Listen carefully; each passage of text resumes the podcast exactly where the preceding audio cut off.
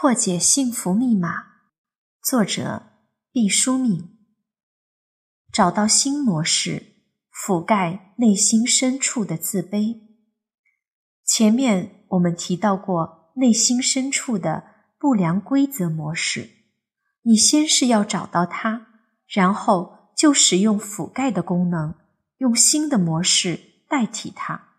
如果你以前是这样想的。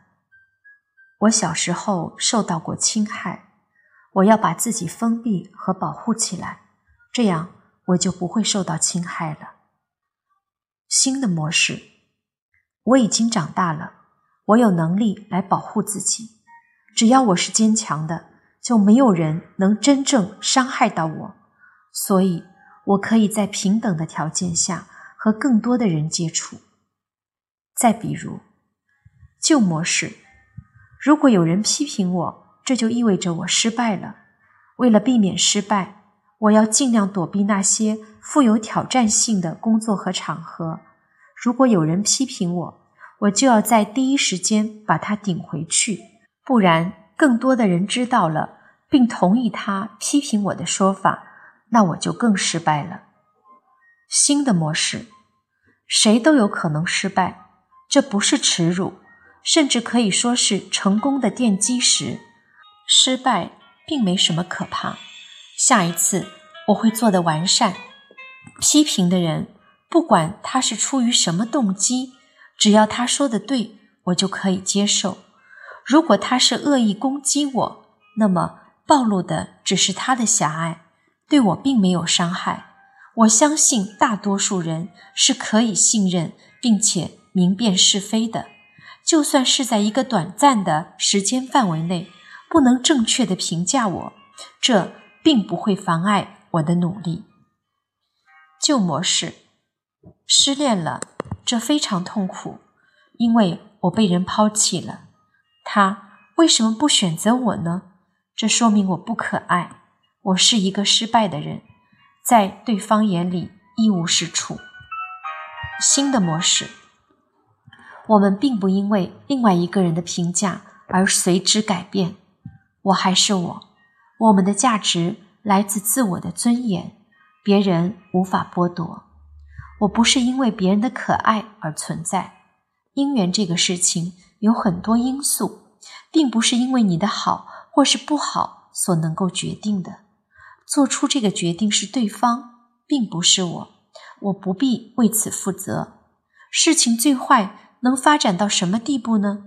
地球不会停止转动，我也不会因此死掉。我可以悲伤一段时间，但不必沉溺于此。设想一下，如果我的好朋友失恋了，我就觉得他没有价值了吗？当然不是这样的。好了，既然答案很明确，我就忍耐这一段日子的伤感，相信时间。会让我慢慢复原。你不必是一个伟大的人，只要是个感觉良好的人就行了。我们常常是从别人的眼里判断自己的，但其实评价这个东西有时候很靠不住的。比如，DDT 是第一种被人们大量使用的有机合成杀虫剂，在上个世纪四十年代。广为人们使用。说起来啊，这个 DDT 实在是厉害，对昆虫有极强的触杀和未毒作用，用于防治庄稼、果树的害虫都有极好的效果，用途非常广泛。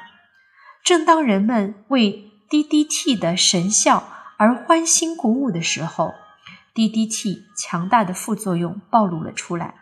它不易被生物分解，会在土壤和水源中残留下来，造成持久的环境污染。于是，人们纷纷反戈一击，封杀 DDT。自1971年之后呢，许多国家对之实行禁用。同样一个 DDT，当年喜获诺贝尔奖，光彩夺目，如今几乎成了人民公敌，销声匿迹。由此可见，人们的评价有时候是完全靠不住的。再比如，我们都熟知的一句话：“路遥知马力，日久见人心，说的也是评价这个事情，受时间、地点、情势的影响很大。如果你总是按照外界的评论来修正自我的认知，很遗憾，你的头脑就成了被复印的 A 四纸。再者，众口难调，比如吃饭，有的人不喜欢川菜，嫌太辣，这并不能说明川菜不好；有的人嫌粤菜太清淡，也不能说明粤菜不好。这只能说明人们的评价体系是多元的。如果你跟风，特别是在如何看待自己这个要害问题上人云亦云，那就是对自己的高度不负责任。世界上的事情千奇百怪、千变万化，你永远都会听到截然不同的多种声音。你想取悦所有的人，不仅是不可能的。而且是有害的，你无法让所有的人对你都有好评，这就注定了你是一个失败者。再者，就算你让大多数的人都说你的好话，你对自己的看法仍然是杀上践踏，因为你为了维持这种局面，就会谨小慎微的讨好所有的人，丧失了个性和主动性。成了舆论小心翼翼的婢女。自卑的形成不是一朝一夕之功，那么要消除自卑的观念也是不可能一蹴而就的，这是一个长期的功课。正是因为是长久的努力才会有效果，我们就更要从现在做起。自卑并不可怕，它是我们每个人在一生当中。都会与之相伴的朋友。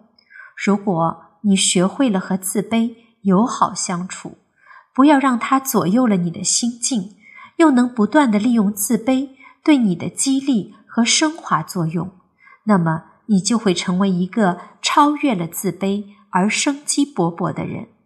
那时候，你对自己将有一个良好而恰当的评价，既不狂妄，也不气馁。对于自己的期望值恰如其分，对自己多鼓励少批评。当自己犯错误的时候，能够清醒的接受自己的限制，找到自己的成长方向，日新月异的进步，能恰当的照顾自己，喜欢自己的身体，善待自己的身体，能够清醒的认识自己的优缺点，有条不紊的工作。学习生活，享受生活中的美好时光。